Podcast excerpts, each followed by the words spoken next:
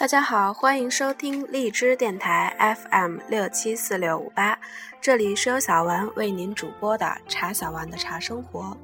在这里，小丸将为因繁忙而无暇阅读的您和盲人同胞们每日阅读茶书，持续更新。今天我们依旧来阅读《茶语者》的第一部分《茶之史：浪漫与悲心一》。《茶语者》作者。王旭峰，播者茶小丸。浪漫与悲心，一，从一盏茶看掠过天空的雨人，如何在天台一盏茶中寻觅仙踪？只要低下头来，您便能够从茶盏汤面看到掠过天空的雨人。与人与飞升，这是天台茶文化浪漫情怀的标志性文化理念。而与人的飞升是绝离不开茶之品饮的。羽化而登仙，这是中国道家文化最高的理想境界。肉身成仙，长生不老。这既意味着能够在时间上永恒的与天地同寿，又意味着在空间上无垠的与日月同辉。要做到这一点，就得成为羽人。一旦成为羽人，就可飞升成仙。而天台山的传说，正是从羽人开始的。传说中的周灵王太子王乔，从中原的嵩山被派来主管天台神山。他骑着白鹤，吹着笙箫，翩翩而至，在天台的桐柏山上。山中仙民闻乐吐露，这大约便是茶声的意思吧。天台桐柏山是中国道教南宗的祖庭，加上天台的灵虚山、司马毁山、赤城山、玉京洞、盖竹洞，中国道教洞天福地共有一百零八处，天台山占其五。天台山民将那王桥的坐骑封为白鹤大帝。其中依然是有着对飞翔者的崇拜，亦或许与吴越先民的鸟图腾崇拜有关。而那桐柏山附近的桃源坑，正是东汉年间单县青年刘晨与阮肇入天台采药遭遇仙女的地方。中医文化中，茶药同源。神农尝百草，日遇七十二毒，得图而解。那刘阮二人的药篓中，茶叶必不可少。等他们归乡，山中数日，世上千年，人间已过七代。他们与仙女朝露夕阴，亦不知饮过多少云雾之茶。天台茶史，肇始于三国时期。三国葛玄是天台茶的鼻祖，也是浙江茶的鼻祖。《天台山全志》记录说，葛玄执茶之谱以上华顶山，在天台华顶执茶开茶谱，至今遗迹仍在。归云洞口老茶树，据说就是葛玄手植，人称茶祖。十多年前，茶学专家对洞口三十三株老茶树进行科学鉴定，得此茶祖属于进化型的古茶树。中国国际茶文化首任会长王家阳欣然命笔，为葛玄茶谱撰写碑文。白日飞升，参驾云玉，仙翁与仙明自然孪生结伴。喝了茶的葛玄飘飘欲仙，据说终于飞天而上。这是符合道家文化最高境界理想的。天台仙人众多，说到茶与仙人的关系，有另一位标志性的人物——丹丘子。陆羽在他的《茶经》中三次提到丹丘子与茶的关系，而陆羽的忘年交僧友释皎然亦在诗中数度提及丹丘。在《饮茶歌宋正荣》中写道。丹丘仙人青玉石，采茶饮之生与意。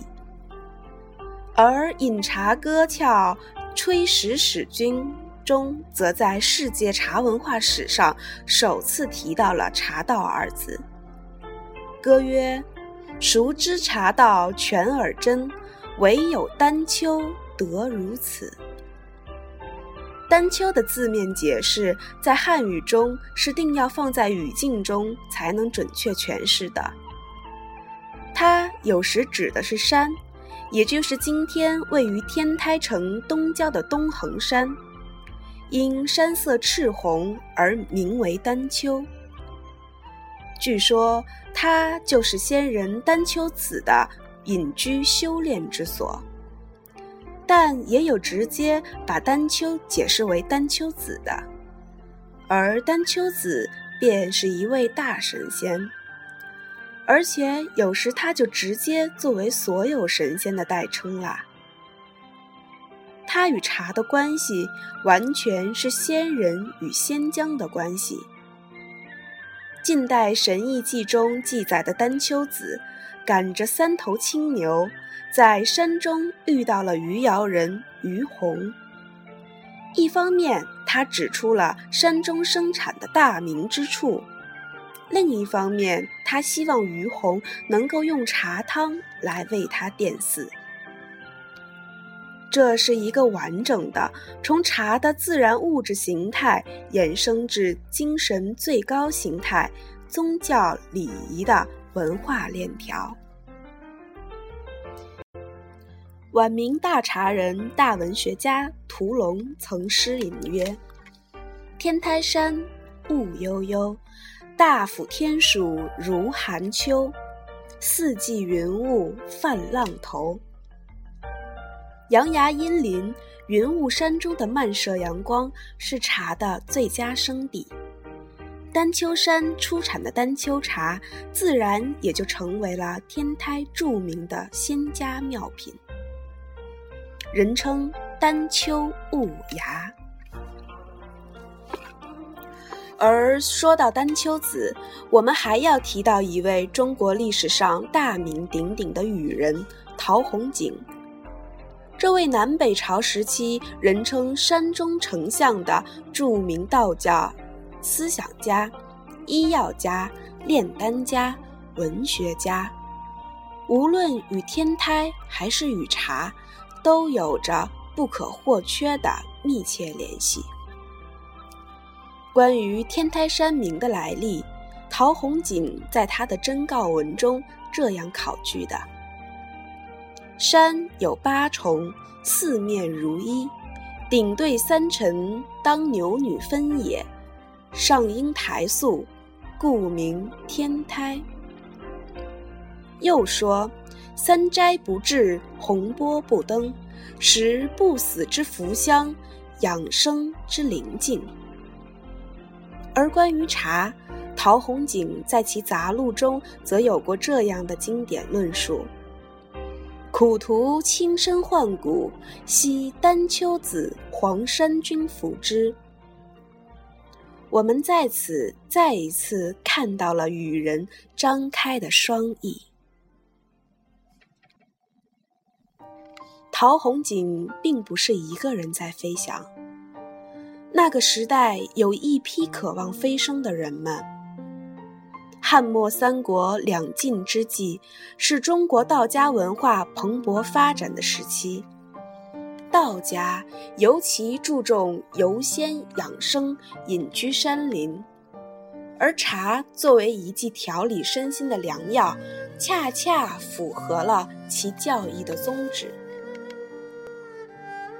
东汉末年至三国时代的医学家华佗在《时论》中提出了“苦图九十，益一丝”的论断，这是中国历史上茶叶药理功效的第一次记述。《神农时经》记载说：“茶茗久服，令人有力悦志。”胡居士实际记载说：“苦图。”酒食羽化，与酒同食，令人体重。先人关于轻身换骨的观察和记录都是有科学依据的。现代医学证明，茶能避易劳之气，能消食、醒酒、治病、健身，对人既能振奋精神，又能清晰思路。茶的养生药用功能与道家的吐故纳新、养气延年的思想相当契合，特别为有精神与信仰诉求者所依赖。道得以与茶结缘，以茶养生，以茶助修行，故茶被视为轻身换骨的灵丹妙药。所有这些轻身换骨的记载，都少不了茶的神奇妙用。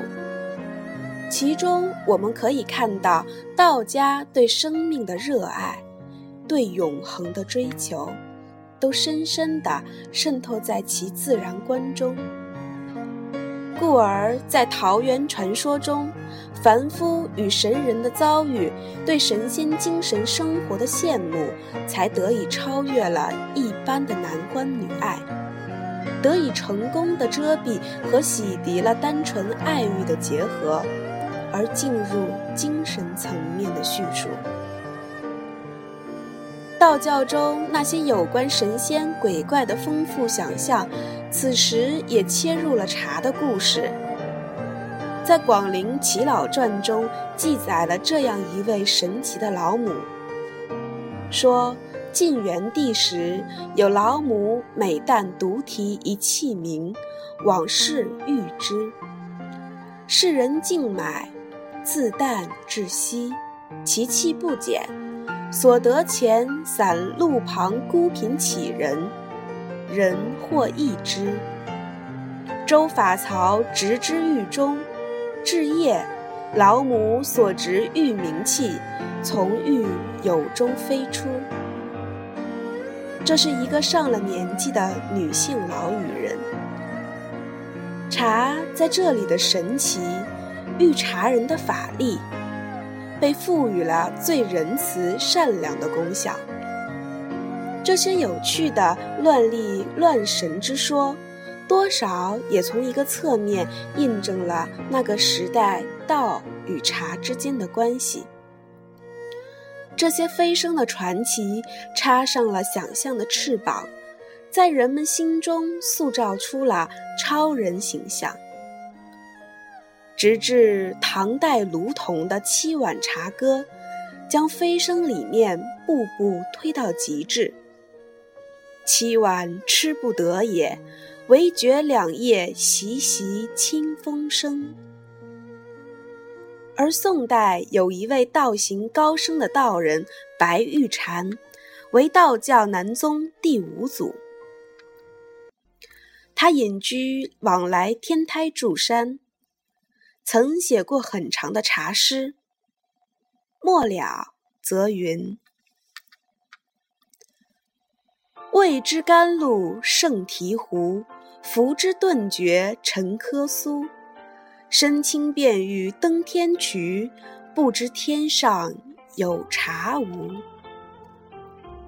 吃着茶，生出翅膀，飞到天上，做了长生不老的神仙。还想着天上有没有茶？还有什么故事比这更浪漫了呢？